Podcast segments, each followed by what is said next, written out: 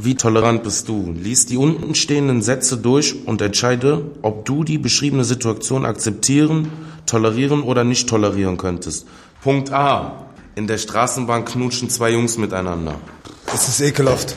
Die Herren sitzen im Stuhlkreis.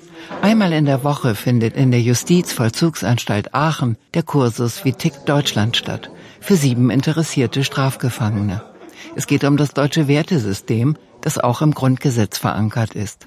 Im Moment wird die Toleranz verhandelt. Keine Toleranz? Nein. Dass zwei Jungs miteinander knutschen, damit sind einige der Männer nicht einverstanden. Ne, das wird mich stören.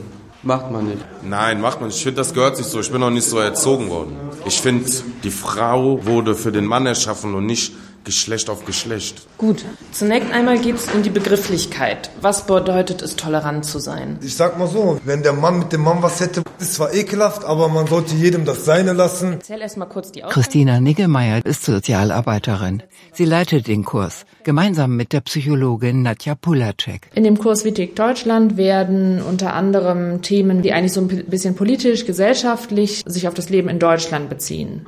Aber eben auch zu gucken, was wissen die Inhaftierten eigentlich über das Land, in dem sie sich gerade befinden. Einer der Männer hebt seinen Arm. Er möchte sich äußern. Ja, also für mich ist auf jeden Fall typisch deutsch, wo ich mich auf jeden Fall mit infizieren kann, pünktlich zu sein. Pünktlichkeit ist typisch deutsch. Der 27-Jährige besucht ganz offensichtlich nicht nur Gesprächskreise, sondern auch regelmäßig den Kraftraum der Justizvollzugsanstalt. Er hat Tarzanmuskeln. In Haft befindet er sich wegen bandenmäßigem Drogenhandel. Ordnung ist wichtig. Also ist auch typisch deutsch, würde ich sagen. Also ich bin schon nach deutschen Verhältnissen groß geworden. Sein Vater stammt aus Marokko. Seine Mutter sei Deutsche, erzählt er. Ja, und ich bin Türke. Mein Vater war Bergbauer, die Mutter war Hausfrau. Der junge Mann, der erzählt, dass er Türke ist, hat auch die deutsche Staatsbürgerschaft. Bin auf jeden Fall nach türkischer Art erzogen worden. So habe ich auch gelebt. Streng erzogen, also bei uns Türken wissen sehr. Aber wir haben uns dann auch Deutschland angepasst, auch nach der deutschen Mentalität. Das Essen, meine Mutter hat auch mal deutsches Essen gemacht, nicht nur türkisches Essen. Das gehört alles dazu. Der junge Mann lächelt. Mit einem roten Dogtown-Cap auf dem Kopf, dessen Schirm er tief in die Stirn gezogen hat, sitzt er auf seinem Stuhl.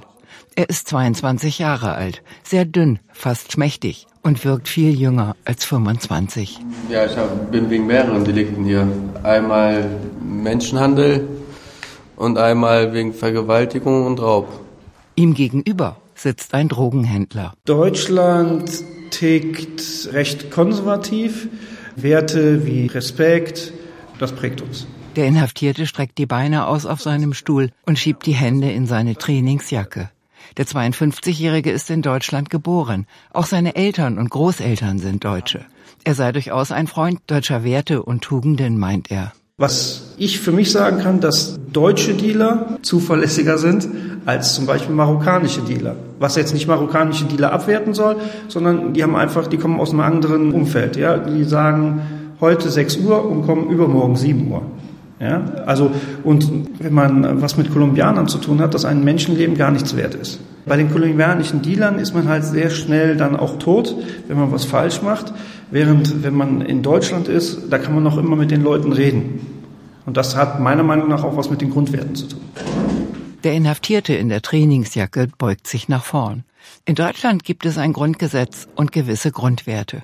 Das weiß auch ein Drogenhändler zu schätzen, dass die Würde des Menschen unantastbar ist, dass es das Recht auf die freie Entfaltung der Persönlichkeit gibt, dass alle Menschen vor dem Gesetz gleich sind und Frauen und Männer gleichberechtigt, dass es die Glaubensfreiheit gibt und das Recht der freien Meinungsäußerung. Auf das Grundgesetz und die deutschen Grundwerte möchten auch die beiden Kursleiterinnen hinaus. Unser gesellschaftliches System bedeutet natürlich auch die demokratischen Werte, die wir in Deutschland vertreten. Das heißt, konkret machen wir diese Themen zum Inhalt der Gruppe. Was bedeutet das Grundgesetz? Was bedeuten die einzelnen Inhalte des Grundgesetzes konkret im Alltag? Für mich ist es ganz wichtig, hier auch ein paar Grundsteine vielleicht zu legen. Also, dass die JVA auch für manche wirklich wie so ein Neustart schon ist. Und Grundwerte sind nun mal eine Art Grundstein. Und wenn wir daran nicht arbeiten, dann ist auch gar kein Raum für weitere Prozesse. Also eine Basis erstmal zu schaffen, Verständnis für Grundwerte und erst dann können wir darauf aufbauen. Die JVA Aachen ist eine Anstalt des geschlossenen Vollzugs. Ein Hochsicherheitsgefängnis für rund 700 überwiegend zu längeren Freiheitsstrafen verurteilte Männer. Es werden verschiedene sogenannte Gruppenmaßnahmen angeboten. Lesen und Schreiben in deutscher Sprache zum Beispiel. Die Kurse finden in einem separaten Trakt der Haftanstalt statt. Auch die Gruppenübung zu den deutschen Grundwerten. Gut, also wie würden Sie zusammenfassen, beschreiben sich die Grundwerte, die für das Zusammenleben in unserer Gesellschaft wichtig sind? Die Sozialarbeiterin, die genau wie die Strafgefangenen im Stuhlkreis sitzt, macht eine ermunternde Geste. Standhaftigkeit braucht man, man muss loyal sein. Loyalität hat er gut getroffen. Die Männer nicken. Genauso sehen sie es auch, dass Loyalität ein Grundwert ist. Loyal heißt dann halt auch zum Beispiel, wenn man halt mit mehreren Leuten etwas getan hat, dann sagt da halt auch einfach keiner was. Das hat man gemeinsam gemacht und man hält auf gut Deutsch die Fresse. Loyalität und man sollte wissen, wer man ist. Der Strafgefangene zupft an seinem Bart. Arme und Hände sind tätowiert. Man sieht einen Säbelzahntiger. Niemanden zu verpfeifen, das sei ein unverrückbarer Grundwert im Leben, meint er. Es ist ja auch so, wenn man eine Tat zusammen beginnt, das ist wie in einer Beziehung. Das ist so. Man geht zusammen einen Weg, auch wenn wir wissen, wir kassieren vier, fünf Jahre, dass wir trotzdem zum Beispiel nichts sagen. Auch wenn wir in Haft sind, dass wir nicht sprechen. Der Häftling mit den Tarzanmuskeln wippt mit seinem Stuhl. Er stimmt zu. Zum Beispiel, man hält sich nicht an das Gesetz.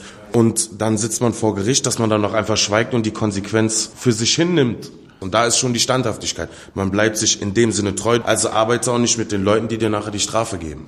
In diesem Sinne. Die Inhaftierten nicken. So, und das habe ich ja auch schon bei einigen erlebt, die dann wirklich auf die Fresse halten und die wissen, ich, wenn ich jetzt was sage, ich könnte locker zwei, drei Jahre weniger kriegen. Und trotzdem wird es durchgezogen. Das ist auch eine Form, die irgendwo Respekt verdient, weil man steht halt zu seinen Werten. Ne? Der Inhaftierte, der zu seinen Werten steht, wurde als Student verhaftet und wegen Betrugs verurteilt. Mit den hochgeschätzten Tugenden funktioniere es nicht immer. Der Meinung ist ein anderer Häftling. Er sitzt auch wegen eines Betrugsdeliktes im Gefängnis. Also das Thema Werte zum Beispiel jetzt nochmal. Ich habe selber gesehen, dass Werte nicht alles sind. Ich bin wegen Betrugstaten angeklagt gewesen und darauf ist dann einer hingegangen und hat dann natürlich ausgepackt. Ich hake da jetzt mal ein. Wir würden gerne thematisieren, wie denn Ihre persönlichen Werte sind. Die Kursleiterin möchte von dem Betrugstäter wissen, welche Wertvorstellungen denn für ihn persönlich noch eine Bedeutung haben. Vielleicht formulieren Sie es einmal in Worte. Also die Werte beim Betrüger sind einfach, also ich habe den Staat im großen Stil beschissen auf Deutsch gesagt, weil ich Unternehmer war und habe gedacht, der Staat hat eh genug, warum soll ich dem mein Geld geben? Und den Staat oder so, dem das nicht schadet, den habe ich betrogen. Der Student in der Runde sieht das genauso. Der Staat sei ja kein Mensch. Also ich finde, es ist ein Wert, ob ich jemanden persönlich dabei angucken kann oder ob ich sage, nein, weil ich mache das beim Staat, weil den kann es nicht schaden. Ich habe nur das BAföG-Amt beschissen und wusste, dass vom BAföG-Amt kein Mitarbeiter da irgendwann bei mir vor der Tür steht und mir auf die Fresse hauen möchte. Warum hast du uns betrogen? Da habe ich ja einfach nur Blanko-Unterlagen hingeschickt, die unterschrieben waren, habe gesagt, zahlt mir Geld. So.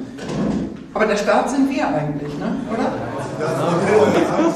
Ein Mikrokosmos der Gesellschaft sei das hier, meint die Sozialarbeiterin, die inzwischen schon einige dieser Stuhlkreise für Inhaftierte geleitet hat. Ein Betrüger unterscheidet sich von einem Drogendealer und der unterscheidet sich unter Umständen von einem Gewaltstraftäter, haben unterschiedliche Verständnisse von ihrer sozialen Rolle, haben natürlich auch unterschiedliche Auffassungen von der deutschen Gesellschaft und von dem deutschen Staat. Und das heißt, es ist in der Regel eine sehr heterogene Gruppe. Die Teilnehmer bringen verschiedenen biografischen, aber auch verschiedenen kulturellen Background mit. Und was wir feststellen ist, dass die Gruppe umso erfolgreicher ist, desto bunter sie zusammengestellt ist. Der Stuhlkreis hinter Gittern erweitere den Horizont meint der Betrugstäter aus dem Studentenmilieu. Drogendealer jetzt als Beispiel. Ich habe mir die auch vorher ganz anders vorgestellt, bevor ich hier in den Knast gekommen bin. Und ich dachte, das sind alles so Leute, die haben da ihre Goldkettchen raushängen und äh, laufen da durch die Gegend und hauen jedem auf die Fresse auf gut Deutsch. Jetzt ist man hier drin und ich merke auf einmal, da steckt immer eine Person dahinter. Teilweise sind das wirklich auch Leute, wo, wo ich es nie gedacht hätte, wenn ich sie draußen gesehen hätte. Die Männer amüsiert diese Menschenbetrachtung, wieder das Vorurteil. Der Häftling mit den Tarzanmuskeln zeigt auf seinen Mitgefangenen mit dem roten Cap auf dem Kopf. Er wirkt jetzt nicht wie ein Krimineller oder so auf den ersten Blick. Er wirkt eher klein und zart. Ein Vollzugsbeamter begleitet die Inhaftierten auf dem Weg in ihre Zellen. Und wie war die Gruppe? War interessant. In der nächsten Stunde im Kursus Vitik Deutschland werden Sie eine ungewöhnliche Aufgabe bekommen. Doch davon wissen Sie noch nichts. Also für viele Teilnehmer ist die Gruppe allein schon durch die Rahmenbedingungen eine gewisse Herausforderung. Das heißt, es ist ein fester Rahmen, es ist eine feste Zeit und das ist für viele schon ein Lernprozess. Allein zu lernen, seine eigene Meinung in Worte zu fassen, das fällt vielen Inhaftierten schon schwer. Und in der Diskussion ergeben sich ganz oft alltägliche Situationen, die die Inhaftierten kennen und in der Regel hat jeder eine Meinung dazu hat vielleicht noch nicht oft darüber nachgedacht zu bestimmten Themen. Das heißt, erstmal zu gucken, wie ist meine Einstellung dazu und die dann noch in Worte fassen, dann noch Feedback von anderen dazu zu bekommen. Der Austausch in der Gruppe könne helfen, gewohnte und wenig in Frage gestellte Einstellungen zu verändern meint die Kursleiterin. Das ist uns auch wichtig, dass das nicht wie ein Schulunterricht abläuft. Wir sind auch keine Lehrer. Natürlich alle der Teilnehmer sind in Haft. Das heißt, sie sind mit dem Gesetz in Konflikt geraten. Das sagt natürlich auch schon mal viel über die eigene Einstellung aus. Zum Beispiel ein gewisser Anspruch, dass ihnen Dinge zustehen und dass sie die auch sich auf illegale Art und Weise aneignen. Oder auch die Einstellung, ja, von morgens bis abends arbeiten zu gehen und wenig Geld zu verdienen, habe ich keinen Bock drauf. Das sind natürlich bestimmte Werte, die die Inhaftierten vertreten. Wer auch andere Werte kennt, hat die Wahl. Der Auffassung sind Christina Niggemeier, die Sozialarbeiterin, und Nadja Pulacek, die Psychologin. In der Gruppe Vitik Deutschland geht es darum, überhaupt ein Bewusstsein zu entwickeln für unsere Demokratie und für die Werte und für unsere Freiheit, die damit auch einhergeht. Sich vor Augen zu halten, was das Wahlrecht bedeutet, die Meinungsfreiheit, das ist schon ein ganz großer Gewinn, denn unsere Menschenrechte werden gewahrt. Es gibt das Grundgesetz, es gibt hier einen rechtlichen Rahmen und der ist menschlich und das ist in anderen Ländern natürlich ganz anders. Das ist halt auch vielen Teilnehmern mit deutscher Abstammung teilweise gar nicht bewusst, die haben da noch nie drüber nachgedacht. Es macht eigentlich keinen Unterschied, ob Migrationshintergrund ja oder nein. Das Grundgesetz ist nicht allen gleich gut bekannt. Das kann man jetzt nicht sagen, dass Ausländer zum Beispiel das schlechter wissen als Deutsche. Das hat mich selber zum Beispiel auch überrascht, dass es nicht nur Menschen mit Migrationshintergrund das Grundgesetz nicht kennen oder die deutschen Gesetze und Rechte nicht kennen, sondern dass es auch Deutschen teilweise nicht bewusst ist, was sie eigentlich in Deutschland können und was sie vielleicht zum Teil gar nicht nutzen oder nicht wertschätzen. Alle sieben Strafgefangenen sitzen im Kreis auf ihren Stühlen. Gut, meine Herren, eine möglichst alltägliche Situation könnte sein. Es ist abends, es ist schon dunkel, Ihnen kommt jemand entgegen und er rempelt Sie an im Vorbeigehen. Wie reagieren Sie darauf? Zwei Freiwillige sollen in einem Rollenspiel demonstrieren, wie sie reagieren, wenn sie angerempelt und provoziert werden. Beide stellen sich in der Mitte des Stuhlkreises auf und schauen sich an. Was bist du, Vogel? Verpiss dich, was willst du? Guck, wo ich den Tag oder hast du Otto, du? Komm doch, wenn du dich traust. Gib nur große Fresse. Verpiss dich und geh weiter. Was gewählt? Ich kann dir meine geben. Versuch's doch. Ich tritt dich in die Mülltonne, du Spasti. Eine Herausforderung scheint das Rollenspiel nicht zu sein für die Männer. Die Aufgabe schütteln sie offensichtlich ohne Mühe aus dem Ärmel. Das ist eine realistische Szene, was draußen so vorkommt und passieren kann, solche Reaktionen? Der Gefangene mit dem Tiger-Tattoo auf dem Arm kann die Frage beantworten. Ein Bock da, ein Bock da und dann knallt's. Es gibt Situationen, da werden Katzen zu Tigern. Ich sehe das auch als ein mögliches Ziel dieser Gruppenmaßnahme, Konflikte durch Worte zu lösen und nicht auf andere Arten auszutragen. Es gibt bestimmte Gruppenregeln und Gesprächsregeln. Dazu gehört auch ein respektvoller Umgang, was für uns selbstverständlich ist, aber womit sich viele Inhaftierte sehr schwer tun. Warum muss man sich denn unbedingt schlagen, will die Sozialarbeiterin wissen. Wenn so eine Situation passiert, dann werde ich aggressiv. Der Drogenhändler in der Trainingsjacke schüttelt den Kopf. Also ich habe mich auf der Straße nicht geschlagen. Ja? Also wenn Sie jetzt hier einen Gewalttäter nehmen, der wird natürlich, hey, was willst du und so. Aber andere, die sind äußerst freundlich. So, Der studentische Betrugstäter möchte dem Drogenhändler nicht recht geben. Bestimmt habe der auch mal Auseinandersetzungen mit seinen Kunden über Geld oder die Ware gehabt. was ist denn zum Beispiel, wenn du jetzt jemandem was gegeben hast und der hat dich noch nicht bezahlt? Und dann war es mir scheißegal. Komm, das glaube ich dir nicht. Nein. Der Drogenhändler macht einen entrüsteten Eindruck. Warum sollte ich dich jetzt belügen? Es gibt keinen Grund, warum ich jetzt hier lügen sollte. Ich könnte genauso gut sagen, ich habe dir die Schnauze eingeschlagen, ja. Aber die Summe war es mir nicht wert.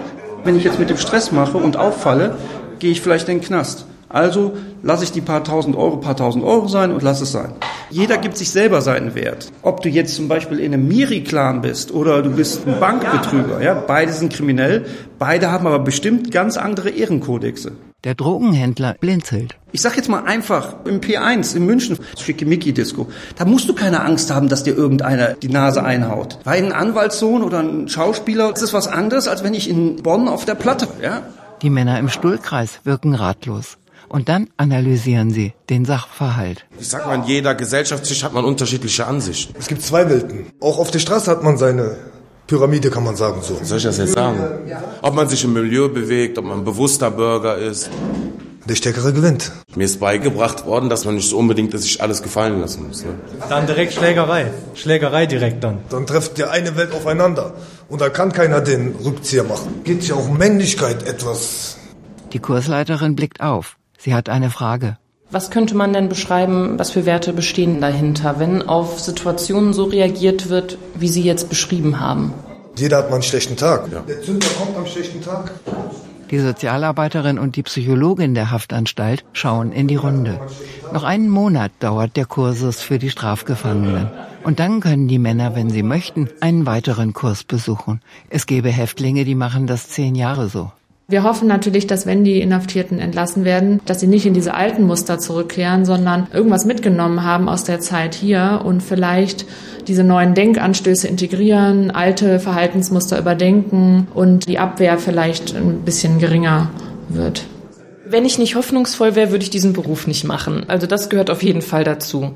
Ich will dabei natürlich nicht naiv klingen, aber ich denke, in der Regel verbringen die Inhaftierten gerade bei uns in der Anstalt längere Zeiträume. Und am Ende des Tages sind die Inhaftierten allein in ihrer Zelle und im Idealfall kommen sie irgendwann mal zum Nachdenken.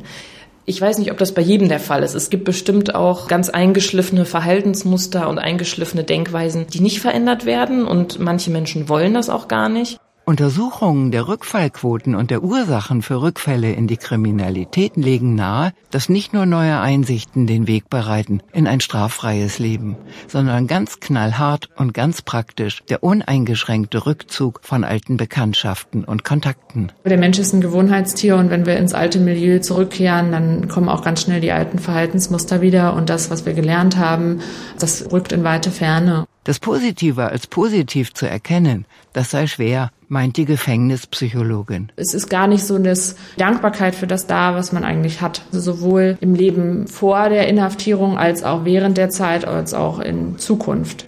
Dankbarkeit können die Männer im Stuhlkreis der Justizvollzugsanstalt durchaus unter Beweis stellen. Zumindest verbal. Also im deutschen Staat wird schon viel für den einzelnen Menschen getan. Das jetzt wertvoll ist, kann ich Ihnen nicht sagen. So Schlechtes gibt es eigentlich nicht in Deutschland, ist einfach so. Deutschland ist auf jeden Fall ein tolles Land. Und jetzt weiß man es erst, wenn man so in die Situation kommt, wo man wissen muss, dass es geschätzt werden muss.